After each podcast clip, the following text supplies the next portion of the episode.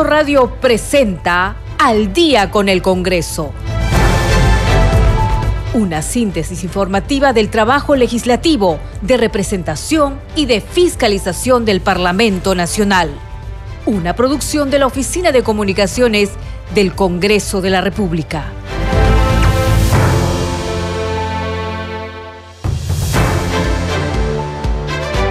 ¿Cómo están? Bienvenidos al programa Al Día con el Congreso. Les saluda Danitza Palomino. Estas son las principales noticias del Parlamento Nacional. La Comisión de Presupuesto inició el debate del predictamen que recomienda aprobar el presupuesto para el año fiscal 2024, que asciende a 240 mil millones de soles. La Comisión de Educación aprobó el dictamen que plantea el aumento de las remuneraciones de los docentes universitarios para garantizar la estabilidad y calidad de la enseñanza en ese ámbito académico. La Comisión de Mujer y Familia aprobó el dictamen que propone modificar el decreto legislativo 1401, el cual aprueba el régimen especial que regula las modalidades formativas de servicios en el sector público a fin de equiparar el servicio de voluntariado con las prácticas preprofesionales y profesionales. El titular del Congreso, Alejandro Soto, asumió el compromiso de reunirse este lunes 20 con el ministro de Comercio Exterior y Turismo y los guías de turismo con el propósito de buscar soluciones a la problemática que afronta ese sector laboral. Así lo manifestó luego de recibir en su despacho y escuchar al presidente del Frente Nacional de Defensa de los Guías Oficial y Licenciado de Turismo Adrián Casimiro. La Comisión de Producción y Micro y Pequeña Empresa y Cooperativas aprobó por unanimidad la creación del Grupo de Trabajo de Pesca para el periodo anual 2023-2024. En otro momento, la Comisión acordó citar a los ministros de Defensa y Producción y al director general de Capitanías y Guardacostas para que informen sobre la problemática de la pesca ilegal en la provincia de Cañete y el mar peruano. Usted está escuchando al día con el Congreso. Bien, ¿cómo está? Esperemos que haya tenido un buen día viernes. Algunos andan muy contentos por aquí porque ya es el último día de la semana, el día útil. Ya mañana o el domingo están descansando un poquito más y están por supuesto con la familia. Nosotros vamos ahora con el resumen de las actividades del Congreso de la República. Hay que decir que en el marco de su política de diálogo y puertas abiertas, el titular del Congreso, Alejandro Soto, asumió el compromiso de reunirse este lunes con el ministro de Comercio Exterior y Turismo y los guías de turismo con el propósito de buscar soluciones a la problemática que afronta ese sector laboral.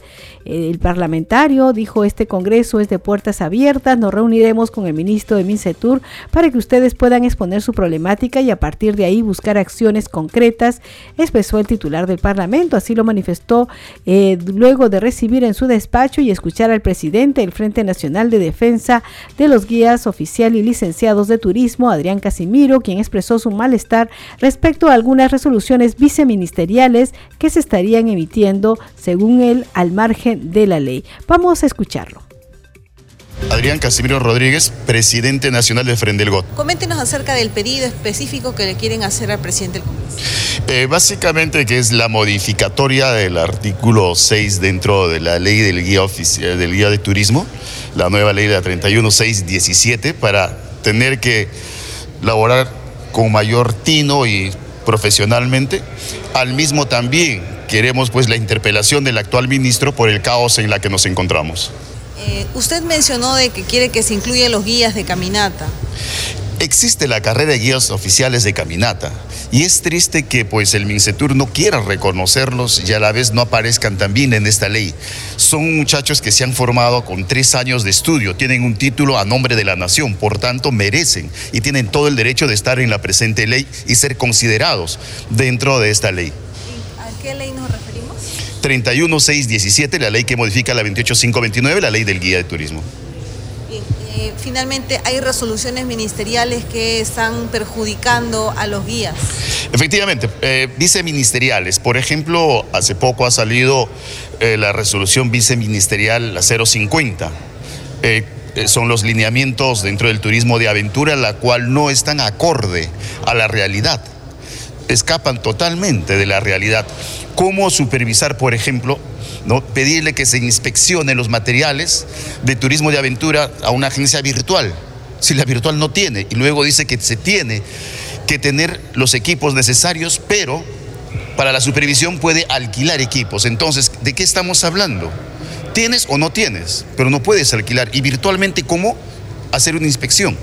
Pero no solo es eso, sino que también para formar guías, ocupar algunos algunas actividades dentro de esas como modalidades, se está haciendo a través de competencias laborales, certificados, lo cual pues creemos que no puede esto reemplazar a un profesional tres meses de curso por tres años de estudio. Solamente los titulados tienen que ser guías. Efectivamente, para eso se estudia. Estudiamos para eso y tenemos tres años de estudio más tres años más en lo que es idioma. Entonces, si sumamos, son seis años de estudio para tener una carrera técnica, cosa que en el mundo no se ve eso. Eh, viable también eh, salud a la disposición del presidente del Congreso? Efectivamente, lo vemos bastante viable, agradecerlo. A veces cuando uno no conoce la realidad o no está inmerso en este mundo, eh, por los comentarios, los medios de comunicación, tiene otra noción. Hoy, habiendo tratado con él, es otra la imagen que tenemos del presidente del Congreso. ¿Qué imagen tienen del presidente? Positiva, positiva, muy bien tratados y bueno, nos vamos satisfechos de haber logrado lo que al menos nos hemos propuesto en parte. Aquí en el día con el Congreso y la Comisión de Educación aprobó el dictamen que plantea el aumento de las remuneraciones de los docentes universitarios para garantizar la estabilidad y calidad de la enseñanza en ese ámbito académico. La propuesta plantea que los catedráticos de las universidades públicas tengan un incremento de remuneraciones según sus categorías. Para el docente principal, plantean un sueldo mensual desde hasta 15.869 soles, los asociados por 12.190 y auxiliar 10.923. De acuerdo a la iniciativa que tiene como autora el congresista José Balcázar, este incremento remunerativo se hará efectivo en forma proporcional durante un plazo no mayor de tres años consecutivos, siendo el primer tramo en el año fiscal 2024. En la sesión descentralizada realizada en Cajamarca también se aprobó por unanimidad el dictamen que propone declarar de interés nacional y de necesidad pública la organización de los Juegos Bolivarianos 2024 en las ciudades de Ayacucho y Lima. Esta propuesta fue presentada por el parlamentario Germán Tacuri. Asimismo, se aprobó el dictamen que modifica la Ley 29944, Ley de Reforma Magisterial, a fin de fortalecer la meritocracia en el acceso al cargo de directivos de las instituciones educativas. Bien, como ustedes saben, los dictámenes que eh, son finalmente aprobados en las comisiones pasan al Pleno del Congreso para que sean debatidos y aprobados por el Pleno si así lo estiman conveniente. Vamos con más información. La Comisión de Presupuesto inició el debate del predictamen que recomienda aprobar el presupuesto para el año fiscal 2024 que asciende a 240 mil millones de soles. El presidente de dicho grupo, José Gerí, recordó que ya aprobaron los proyectos de equilibrio financiero y endeudamiento público. Vamos a escuchar parte de la sesión. Señores congresistas, el miércoles 15 de noviembre se aprobaron los dictámenes de los siguientes proyectos de ley. Dictamen recaído en el proyecto de ley 5780, Ley de Endeudamiento del Sector Público para el año fiscal 2024, y el dictamen recaído en el proyecto de ley 5781-2023, Ley de Equilibrio Financiero del Presupuesto del Sector Público para el año fiscal 2024. Asimismo, señores congresistas, se suspendió la sesión a las 6 y 57 debido a la agenda del Pleno del Congreso de la República. El día de hoy reiniciamos nuestra sesión con el inicio del debate del predictamen recaído en el proyecto de ley 5779-2023, Ley de Presupuesto del Sector Público para el año fiscal 2024.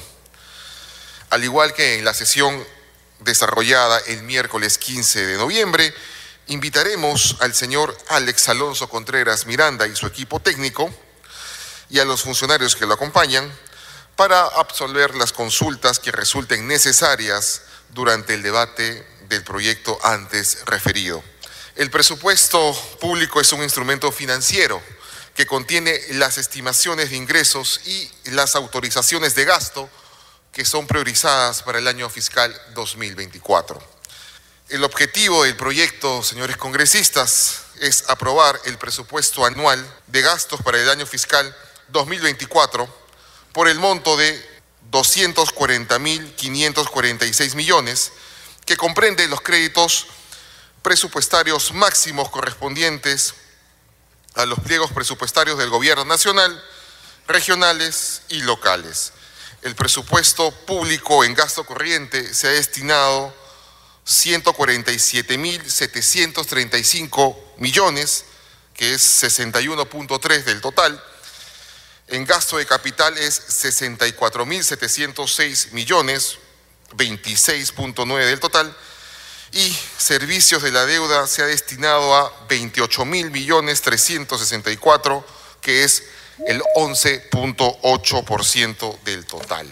De igual forma, señores congresistas, la reserva de contingencia que está comprendida en el pliego Ministerio de Economía y Finanzas asciende a 3.082 millones o el equivalente al 1.3% del total del presupuesto público 2024 que se ha proyectado. Para el año fiscal que viene, el año fiscal 2024, en los programas presupuestales con un total de 107 millones de soles. Seguimos aquí en el día con el Congreso y el ministro de Economía, Alex Contreras, sustentó ante la comisión respectiva el presupuesto para el sector público correspondiente al ejercicio fiscal 2024. Precisó que es el presupuesto más descentralizado de la historia. Vamos a escuchar al ministro de Economía. Lo que, lo que procuramos en el presupuesto 2024 es asegurar un balance entre ingresos y gastos del sector público, ¿no? que, como se ha señalado correctamente, alcanzan un total de 241 mil millones, lo cual representa un, incremento de 26 mil millones o, 12%. Eh, este presupuesto es el primer presupuesto de la gestión y resume muchas de las prioridades que ha anunciado la presidenta y justamente está alineado con las estrategias que este gobierno pretende implementar en el país. Y hay, yo creo, prioridades muy importantes como, uno, la atención a la primera infancia, un impulso importante a la salud, a la educación superior. Estamos reforzando por primera vez, de manera, yo diría, récord, el presupuesto de las universidades. Hay también, considerando que ha sido un año de muchos shocks, fenómeno del niño, yacu, conflictividad, que ha tenido un impacto en la economía. Estamos considerando también, mientras avance el proceso de recuperación, un incremento de la cobertura de los programas sociales, más un conjunto de medidas que permitan aliviar a la pobreza.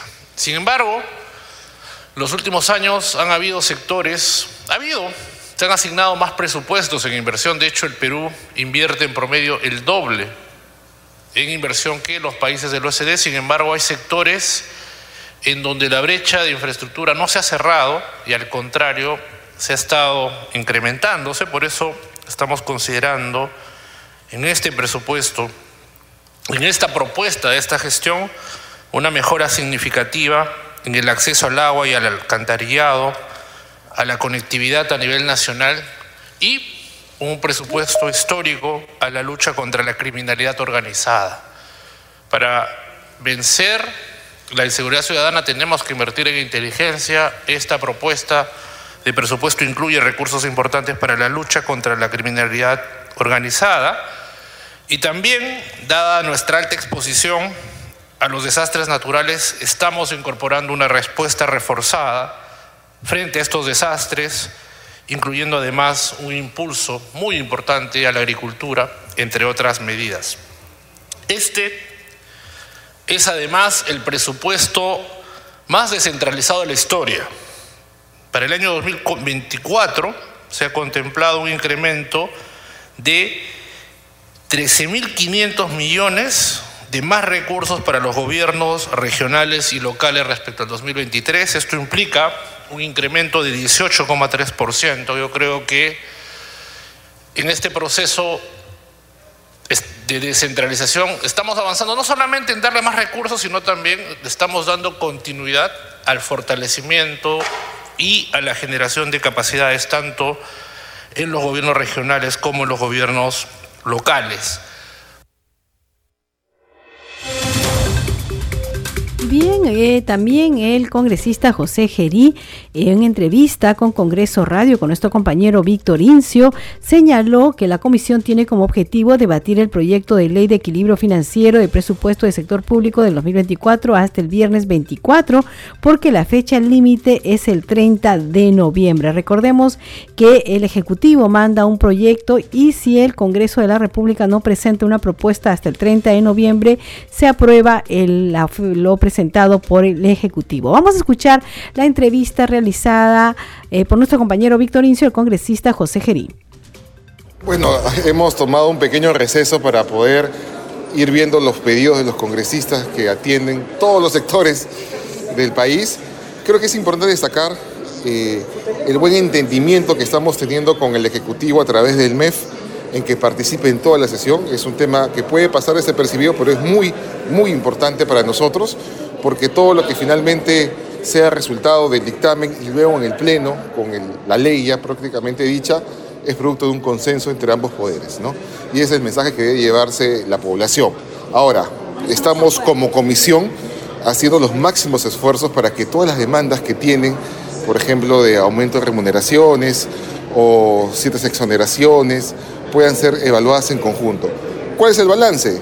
Aún no hay balance, pero lo más importante que hay que destacar en este momento es el entendimiento entre los poderes para lograr un buen acuerdo que se va a ver reflejado en el dictamen, en comisión y luego en el Pleno. Y ello va a implicar reconocer muchas, eh, muchas propuestas y proyectos, inversiones, eh, aumento de escalas remunerativas, autorizaciones para los sectores, todos los pedidos que hacen los congresistas, como han escuchado, que se lleve en, la ley como tal, ¿no? Entonces ahorita están debatiendo los pliegos de diferentes sectores, ¿no? ¿Hasta cuándo es como fecha máximo que se tiene que debatir para presentarte al Pleno del Congreso? Bueno, estamos con el tiempo, digamos, exacto o el tiempo justo, como se dice. Hemos adelantado los debates y el resultado se ve el día de hoy que tenemos el tiempo de poder suspender una sesión para volver más tarde e ir evaluando cada uno de los pedidos que han hecho los congresistas. estamos con el tiempo porque tenemos el plazo legal es el 30 de noviembre, pero nosotros esperamos acabar, y ese es uno de los objetivos que nos hemos trazado como comisión, tener ya en el Pleno aprobada la ley el día viernes de la próxima semana. Es el objetivo que tenemos como comisión, vamos en buen camino y esperamos seguir así como lo hemos hecho hasta ahora en la primera parte de la sesión. Muchas gracias.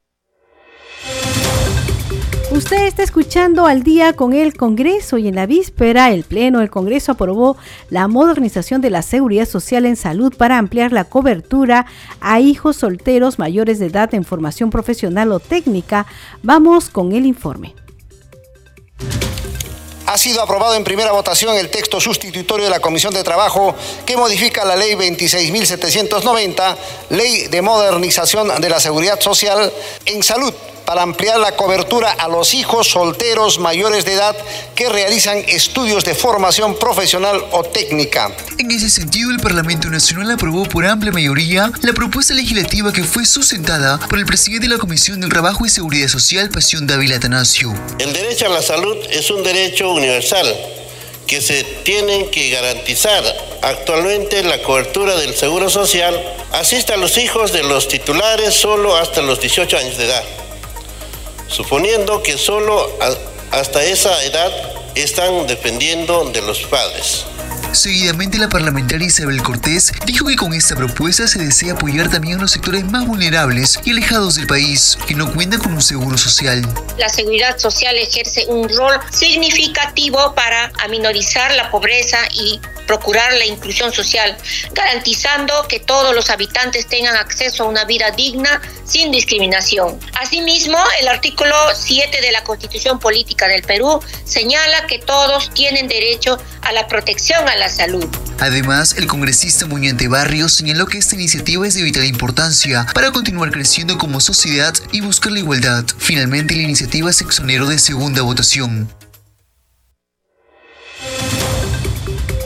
Bueno, es muy importante que tengamos, que los jóvenes y los adultos, todos tengamos em, un seguro de salud porque los costos son menores en el momento que uno tiene, por ejemplo, una emergencia para un tema de operación y eso, eh, los gastos son altísimos si es que no se tiene el seguro.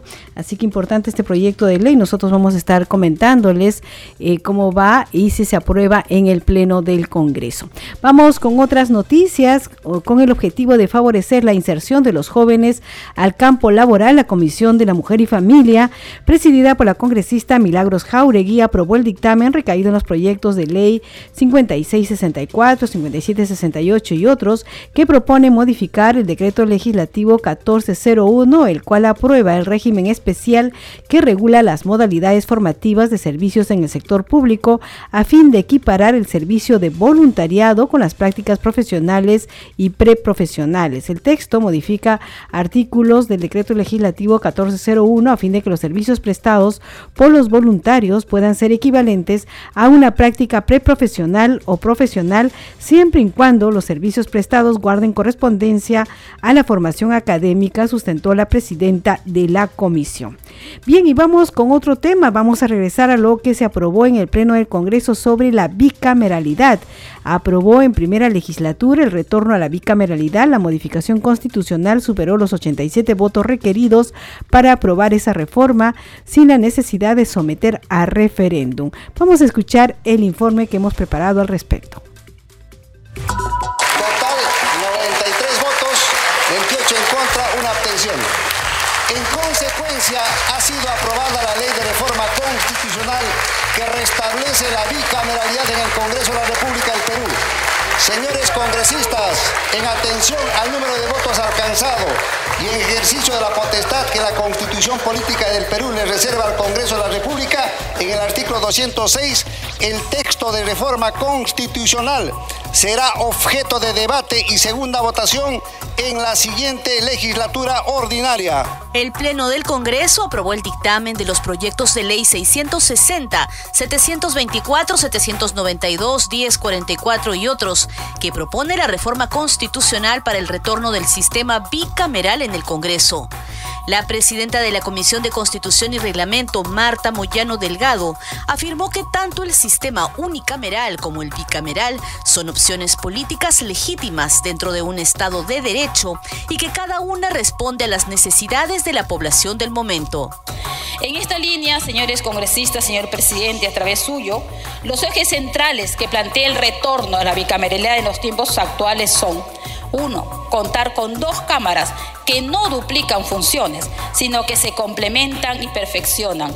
Cada una tiene funciones diferenciadas. Por ejemplo, la Cámara de Diputados tendrá la preeminencia sobre las labores de control político y la de senadores del control normativo.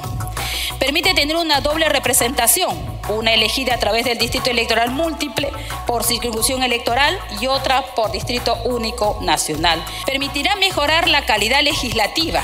No se trata de tener cantidad de leyes, sino la calidad de leyes, que este Parlamento, señor presidente, efectivamente lo ha hecho. Y este Parlamento, señor presidente, se ha tomado el trabajo legítimo y legal de mejorar la calidad de las leyes que tiene que ver con la vida de los peruanos.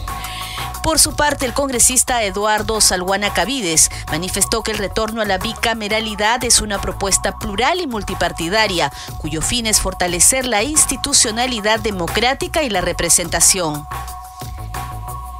Un país de 34 millones de habitantes no puede continuar con 130 parlamentarios. Hay una enorme subrepresentación, presidente. Mi región, Madre de Dios, lo pongo como ejemplo. En 1990 teníamos un diputado, presidente, y éramos 30 mil habitantes. Ahora somos 300 mil y seguimos teniendo un solo congresista.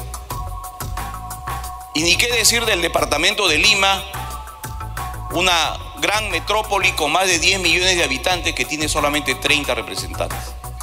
En el debate participaron parlamentarios de todas las bancadas y los congresistas no agrupados. Permitamos, si queremos hacer este tipo de reformas, a través de referéndum. No le quitemos la oportunidad al pueblo peruano de que sean ellos quienes decidan si quieren o no bicameralidad. o si quieren mantenerse en la unicameralidad. Necesitamos fortalecer nuestra institucionalidad, tenemos que fortalecer nuestro Estado de Derecho.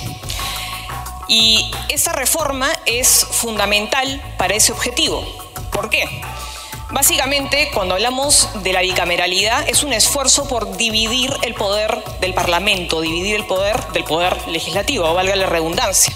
Al dividir en dos lo que hoy en día está concentrado en una sola Cámara, lo que estamos haciendo es crear un sistema de pesos y contrapesos intraparlamentario. Que efectivamente yo estoy de acuerdo con la bicameralidad, creo que es un mecanismo junto con otras reformas como evitar que acusados, que sentenciados postulen y financien partidos, una cantidad de reformas que tenemos que hacer para mejorar la representación política.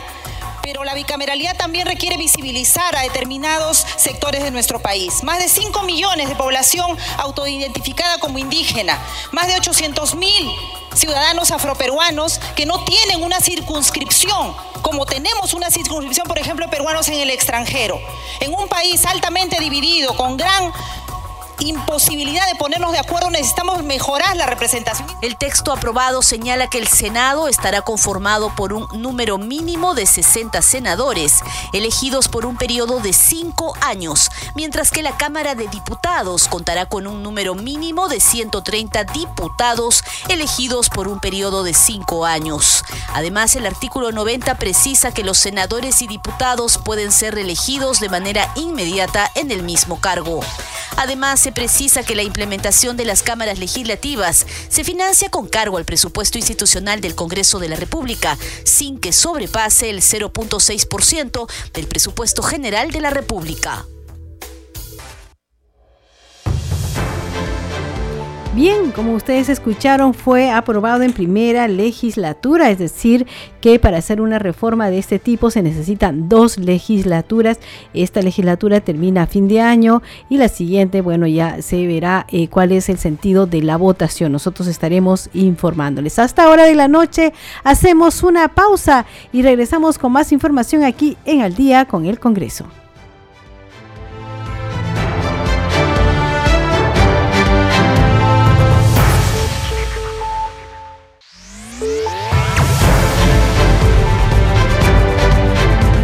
Continuamos en Al día con el Congreso. ¿Cómo están? Bienvenidos a la segunda media hora del programa Al día con el Congreso. Los estamos acompañando en los controles Franco Roldán, en la conducción de Anitza Palomino. Vamos con los titulares. La Comisión de Presupuesto inició el debate del predictamen que recomienda aprobar el presupuesto para el año fiscal 2024, que asciende a 240 mil millones de soles. La Comisión de Educación aprobó el dictamen que plantea el aumento de las remuneraciones de los docentes universitarios para garantizar la estabilidad y calidad de la enseñanza en ese ámbito académico. La Comisión de Mujer y Familia aprobó el dictamen que propone modificar el decreto legislativo 1401, el cual aprueba el régimen especial que regula las modalidades formativas de servicios en el sector público a fin de equiparar el servicio de voluntariado con las prácticas preprofesionales y profesionales. El titular del Congreso, Alejandro Soto, asumió el compromiso de reunirse este lunes 20 con el ministro de Comercio Exterior y Turismo y los guías de turismo con el propósito de buscar soluciones a la problemática que afronta ese sector laboral. Así lo manifestó luego de recibir en su despacho y escuchar al presidente del Frente Nacional de Defensa de los Guías Oficial y Licenciados de Turismo, Adrián Casimiro. La Comisión de Producción y Micro y Pequeña Empresa y Cooperativas aprobó por unanimidad la creación del Grupo de Trabajo de Pesca para el periodo anual 2023-2024. En otro momento, la Comisión acordó citar a los ministros de Defensa y Producción y al director general de Capitanías y Guardacostas para que informen sobre la problemática de la pesca ilegal en la provincia de Cañete y el mar peruano. Usted está escuchando al día con el Congreso. Y bien, vamos con el desarrollo de las noticias. Esta vez vamos con una entrevista. Como ustedes saben, el Pleno del Congreso aprobó el dictamen que propone facilitar el acceso preferente de las personas con discapacidad a una vivienda digna. Vamos a escuchar la entrevista que hicieron nuestro compañero Carlos Alvarado al congresista Luis Camiche, uno de los autores de esta iniciativa legislativa. A lo largo de la historia republicana, el Perú en todos sus proyectos de vivienda Nunca se ha incluido a las personas con discapacidad. teniendo más aún en cuenta que de cada cinco familias o cada cinco viviendas, una tiene personas con discapacidad. Y es por eso que presenté este proyecto de ley número 4019, donde va a generar que el Estado en sus programas de vivienda pueda incluir a las personas con discapacidad y pueda darle facilidades como un bono para que puedan acceder a una vivienda digna, más aún teniendo en cuenta de que una persona con discapacidad tiene muchas barreras para conseguir un trabajo. Eh, la ley 29973 en el artículo 49.1 que exige un porcentaje del 5% en planilla de personas con discapacidad en el sector público no se da. Entonces, el 99% de las personas con discapacidad tienen que ser ambulantes o mendigos. Entonces, es muy difícil que accedan a una vivienda justa. Es por eso este proyecto de ley. Nosotros en el Congreso estamos obligados, y es el concepto de la gestión pública, generar calidad de vida al ciudadano. Y es por eso este proyecto de ley. Congresista, eh, se ha hecho, digamos, si bien no un censo, pero ¿hay algún número que pueda cuantificar la cantidad de personas con discapacidad que existe en el país? Ese es otro tema. Hace varios años que no se ha hecho un censo de personas con discapacidad. El monto para hacer este censo es de 25 millones. Y yo hace dos años vengo luchando para que se haga este censo. Que el INEI pueda tener este monto de dinero para que pueda hacer el, censo. Pero en promedio, nosotros las personas con discapacidad somos el 10.3% de la población. Estamos hablando de casi 4 millones. Si involucramos eso al núcleo familiar, Estamos hablando que la mitad de la población del país está involucrada con la discapacidad en el Perú. Y a este número que usted, grosso modo, ha sacado, cerca de 4 millones, va, digamos, dirigida esta norma. Así es. En el Perú, lamentablemente, vemos que una persona con discapacidad ya tiene problemas mentales y es incapaz. En mi caso, por ejemplo, a mí no me hablan directamente a mí no me entrevistan los medios.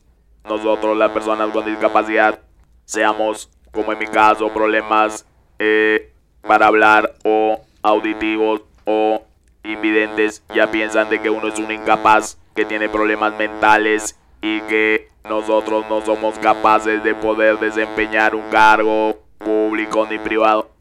Y es por eso la falta de acceso a vivienda, porque imagínate un por sueldo promedio es de mil soles y tenemos en cuenta de que una persona con discapacidad no ingresa a planilla o muy difícil que ingrese a planilla cuando va a tener una vida digna con un techo propio, ¿no? Una vez promulgada esta norma, ¿necesitará una reglamentación? Definitivamente. Y ahí es donde espero el apoyo del Ejecutivo porque nosotros tenemos mucha responsabilidad y muchas deudas con los ciudadanos. Hemos vivido muchísimos años de espaldas al país y el incremento de las personas con discapacidad por problemas climatológicos o de una mala alimentación o de accidentes automovilísticos va extremadamente en aumento lamentablemente y tenemos la obligación de enfocarnos en personas de que no tienen acceso a una vida digna. Te comento algo que tiene referencia con esto. En el gobierno de anterior, cuando el señor Cruz era ministro de Vivienda, se accedieron a unas viviendas en Caraballo están abandonadas, nunca las ocuparon y son más de 300 y están ahí abandonadas años. ¿Por qué no se le da a estas personas con discapacidad o las personas que viven en zona de alto riesgo, no? Es ahí donde mi incidencia, por un lado, abandono y por otro lado, la necesidad de tener un techo digno, ¿no? En base a la deuda que tenemos con el país y más aún en este caso con las personas con discapacidad, que sea pronta la reglamentación para que se pueda poner manos a la obra, ¿no? Tenemos la Vía Olímpica también. Departamentos abandonados que se están deteriorando, pudiéndosele dar a las personas con discapacidad. Pero lamentablemente, pues, regresamos al punto, ¿no? Siempre miramos a las personas con discapacidad por encima del hombro. Y algunas entidades del Estado, como la anterior administración de la Defensoría del Pueblo, decía que no contrataba personas con discapacidad porque no habían profesionales en el Perú. Yo estoy por el segundo doctorado. Habemos personas, el congresista Morantes, abogado. Hay personas con discapacidad, profesionales, microempresarios, agricultores, emprendedores y lamentablemente pues en la sociedad creemos que con la Teletón ya cumplimos con la persona con discapacidad y lo seguimos mirando por encima del hombro, ¿no? Espero que ahora el Estado, a través del Ejecutivo, reaccione y reglamente rápido este proyecto de esta ley. Y estoy en coordinaciones con el Ministerio de Vivienda para crear ciudades inclusivas. Bueno, las gracias por la oportunidad, porque como te acabo de mencionar, un medio que me dé la oportunidad de poder difundir mi trabajo es difícil. Y luego pues reiterar el llamado al Ejecutivo para que vea este tema de las personas con discapacidad que como te acabo de decir está involucrada casi la mitad de la población de este país. Seguimos aquí en el día con el Congreso y como todos los viernes nosotros difundimos nuestra secuencia Aprendamos sobre el Congreso, nuestra secuencia en quechua. Esta vez vamos a hablar sobre las funciones de la Comisión de Ciencia y Tecnología. Este es, esta secuencia está a cargo de Julio Quispe, traductor e intérprete de la Biblioteca del Congreso de la República.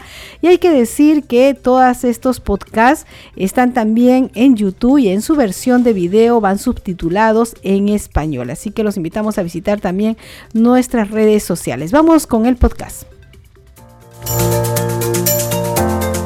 Kamachi kamahatun wasipa waira wasinmi wakirichimun. Kamachi kamahatun wasimanta yachasun. Sutichasqa willakuininta. Allillanchu, imaynayan wayqipanaykuna. Kunanmi yachasunchis, yachay hamut'ay musuqyachiy. Hinallataq tecnologiyamanta kamachisqakunaq llank'ayninmanta. Yachay hamut'ay musuqyachiy hinallataq tecnologiyamanta kamachisqakunaqa llapan kakullaq kamachisqakuna hinan ñawinchanku hinallataq siminkuta churanku lliw yuyaykusqa kamachiykunaman. Suyupi yachay hamut'ay musuqyachiy hinallataq tecnologiyamanta wakichiq wasikunawanmi llank'arin Consejo Nacional de Ciencia, Tecnología e Innovación Tecnológica, CONCITEC, Sutichasqa, Hatun Oasiwampas. Llank'aynin yuyaykusqakunapin tarikun wakin wasikunawan rimanakuspa. Ñawpaqmanta watupakuspa llank'ananpaq. Allin yachay hamut'aywan, Pachamamapi sinchi sasachakuykuna manaraq qallarishaqtin yachakunanpaq. Chaywan runakunaq k'irinchayninkuna usqhayllaman yanapanapaq, sasachakuyninkuna pisi yachikunanpaq. Rimanakuytan hatarichin yachaqkunawan, llank'aqkunawan, yachay hamut'ay tecnologiyamanta yachaqkunawan, seguridad energética sutichasqa thapalla kananpaq. Ruway mirachiq wasikuna kallpanchanapaq, mana tukukuq llank'aykuna hatarinanpaq, kallpachakuykuna tukuymanta urqunapaq. Llaqta runakuna asuykunankupaqtaqmi kay yachaypi llank'aqkunawan rimanakuyta wakichin ruwayninkuman hina. Allin hamut'a yachaywan internet ukhupi ruwaykuna ciberseguridad sutichasqa allin waqaychasqa kananpaq. Kamayan kamachi kama hatun wasimanta yachasun willakuy. Keitan pakarichimurqan kamachi kama hatun wasipi willakuykuna mas t'ariq wasi.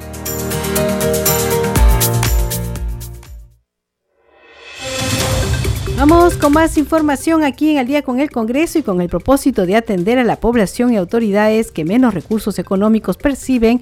El presidente del Congreso, Alejandro Soto Reyes, se reunió esta mañana con el alcalde del distrito de San Miguel de Chacarrampa, Américo Casani Palacios de la provincia de Andahuaylas que En la reunión, el burgomaestre apeló a la buena voluntad del titular del Parlamento y le solicitó interceder ante la Comisión de Presupuesto y Cuenta General de la República para que se asigne mayor presupuesto para obras de agua, saneamiento y vías de acceso que permitan mejorar la calidad de vida de sus pobladores. Refirió que su distrito es uno de los más humildes, es de extrema pobreza y pese a las dificultades que se les presenta, es uno de los primeros en ejecución Agregó que existen proyectos paralizados desde años atrás que no pueden ser ejecutados por falta de recursos económicos y otras obras que ya han sido evaluadas, que cumplen todos los requisitos de ley, pero requieren inyectar presupuesto. Vamos a escuchar al alcalde Américo Casani.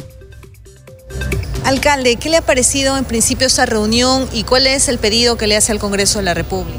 Vamos a agradecer eh, en nombre de Dios eh, y de verdad su atención, nuestro presidente del Congreso de la República, es muy importante para nosotros. Nos abren las puertas. Yo vengo de un distrito tan humilde, pobre, extrema pobreza, mayoría de la población.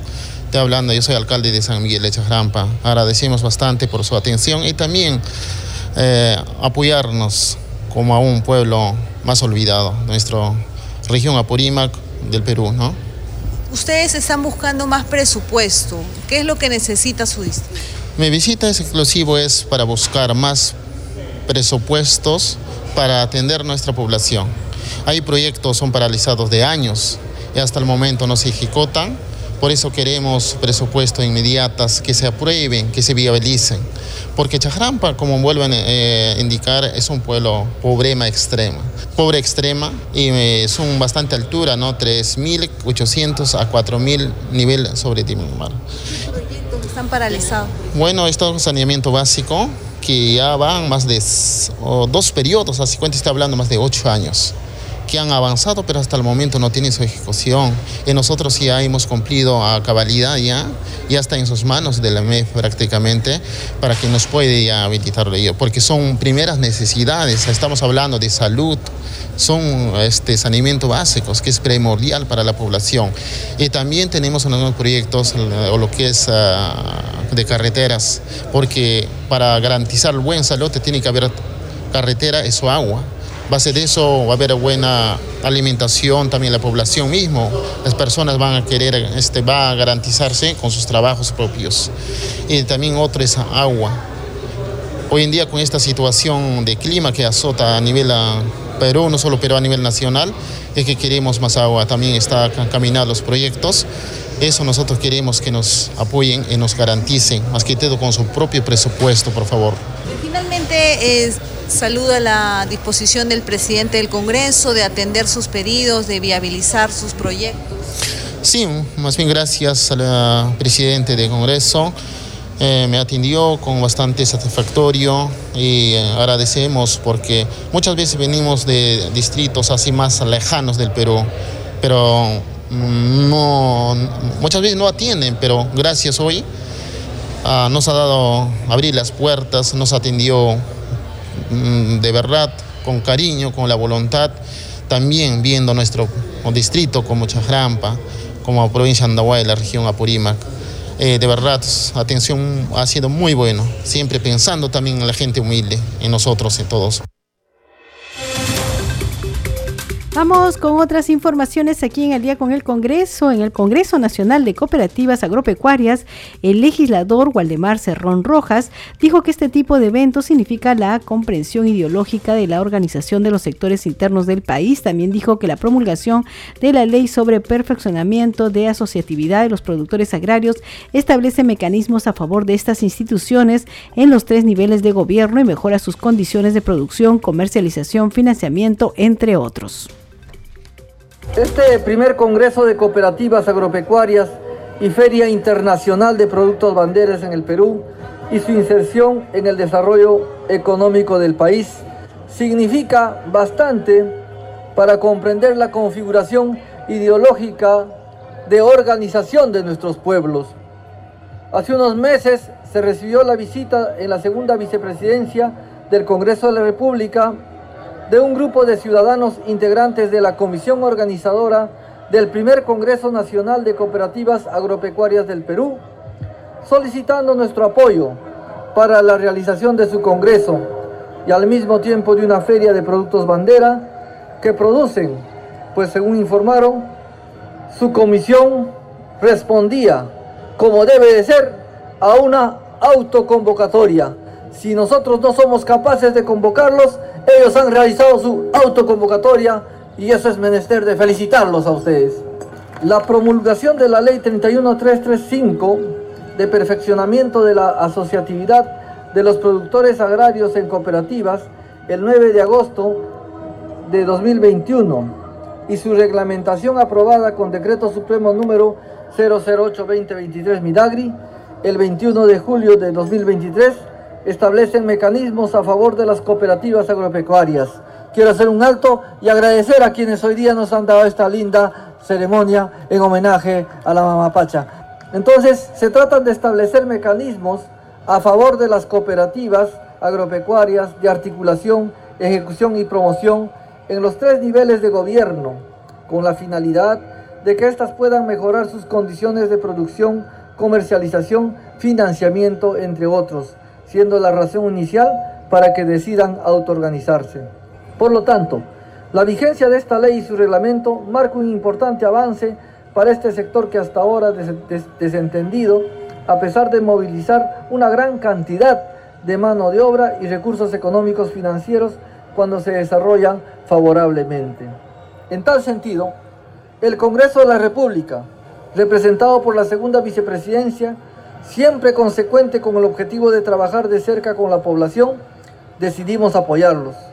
Más aún, promover la articulación con el Ejecutivo, representado por la señora Ministra de Agricultura y Riego, aquí presente, y los otros funcionarios de los diferentes ministerios, para que una ley aprobada por este Congreso se implemente y se logre los objetivos de una vez para beneficiar a este sector tan importante para el país. Bien, y por su parte, la ministra de Desarrollo Agrario y Riego, Jennifer Contreras, resaltó que el objetivo de la Ley General de Cooperativa Agraria es fortalecer de forma organizacional a los agricultores y dotarlos de un régimen tributario. Vamos a escucharla. Nosotros en el, en el Estado contamos con una Ley General de Cooperativas y para mí, en verdad, me da mucha alegría y satisfacción saber que tenemos una ley especial de nuestra cooperativa agraria. Es la única materia de manera especial en el Estado que tiene su propia ley de cooperativa agraria. En verdad, esto es un logro y este logro es gracias al Congreso y un trabajo en conjunto entre el legislativo y el ejecutivo y para eso estamos acá para ver este avance. ¿Cuál es el objeto de esta ley 31335? Fortalecer de manera organizacional a nuestros pequeños productores, a nuestros hermanos agricultores, a través de cooperativas agrarias y a su vez les dota de un régimen tributario, de un régimen tributario como es el tema del impuesto a las rentas, que corresponde según a sus actos que desarrollan las cooperativas. ¿Quiénes son los socios de las cooperativas? personas naturales, sociedad conyugal, y eso es muy importante, la unión de hecho, o sea, no solamente habla de una sociedad conyugal, sino también de la unión de hecho, cooperativas ya formadas, comunidades campesinas tan importante y personas jurídicas sin fines de lucro. Y algo importante, la participación de la mujer de manera proporcional. En verdad, esta ley tiene muchas cosas positivas que nos, nos ayuda a nuestros hermanos, a nuestros hermanos productores agrarios. Bien, a esta hora de la noche vamos con nuestra siguiente secuencia. Congreso en redes. Tenemos información con nuestro compañero Víctor Incio. Adelante, Víctor.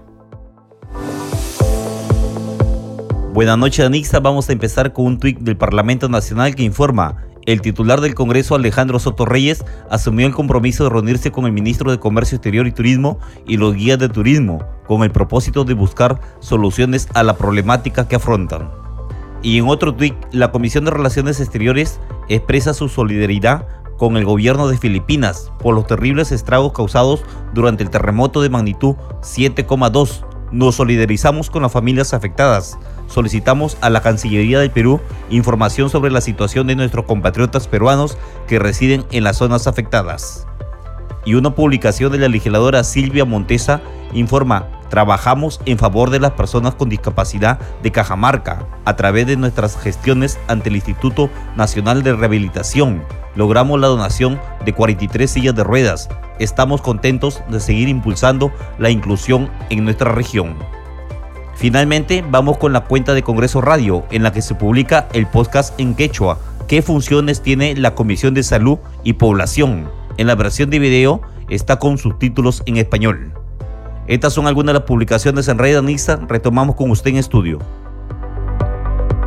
Muchas gracias, Víctor Incio. Hay que decir que la congresista Isabel Cortés ha publicado en su cuenta de Twitter lo siguiente. Estamos en el Minsa, Perú, con los dirigentes de Lima Norte preocupados por haberse paralizado el inicio de la construcción del nuevo hospital de Coyí, que la inacción de las autoridades está perjudicando el anhelo de los vecinos de Lima Norte y utiliza el hashtag salud para todos. Y la congresista Diana González ha publicado Hoy visité la comisaría Ciudad Mi Trabajo en Socabaya y se entrega de la resolución del Congreso de la República que acredita la donación de un vehículo. Con ello se podrá continuar con la inscripción de esta unidad que será de patrullaje. Bien, esas son algunas publicaciones en redes sociales y hasta hora de la noche ya estamos llegando al final del programa. Vamos con los titulares de cierre. La Comisión de Presupuesto inició el debate del predictamen que recomienda aprobar el presupuesto para el año fiscal 2024, que asciende a 240 mil millones de soles. La Comisión de Educación aprobó el dictamen que plantea el aumento de las remuneraciones de los docentes universitarios para garantizar la estabilidad y calidad de la enseñanza en ese ámbito académico. La Comisión de Mujer y Familia aprobó el dictamen que propone modificar el decreto legislativo 1401, el cual aprueba el régimen especial que regula las modalidades formativas de servicios en el sector público a fin de equiparar el servicio de voluntariado con las prácticas preprofesionales y profesionales. El titular del Congreso, Alejandro Soto, asumió el compromiso de reunirse este lunes 20 con el ministro de Comercio Exterior y Turismo y los guías de turismo con el propósito de buscar soluciones a la problemática que afronta ese sector laboral. Así lo manifestó luego de recibir en su despacho y escuchar al presidente del Frente Nacional de Defensa de los Guías Oficial y De Turismo, Adrián Casimiro. La Comisión de Producción y Micro y Pequeña Empresa y Cooperativas aprobó por unanimidad la creación del Grupo de Trabajo de Pesca para el periodo anual 2023-2024. En otro momento, la Comisión acordó citar a los ministros de Defensa y Producción y al director general de Capitanías y Guardacostas para que informen sobre la problemática de la pesca ilegal en la provincia de Cañete y el mar peruano. Usted está escuchando al día con el Congreso. Bien, hemos llegado al final del programa de hoy día viernes. Esperemos, por supuesto, que usted tenga un buen fin de semana, que pueda descansar uno de los dos días y que disfrute de la compañía de su familia. Nosotros, como siempre, le agradecemos a nombre de todo el equipo de Congreso Radio por estar en sintonía y acompañar sus noches de 10 a 11 con Al Día con el Congreso. Hoy los hemos acompañado en los controles Franco Roldán y en la conducción Danitza Palomino. Le deseamos buenas noches y feliz fin de semana.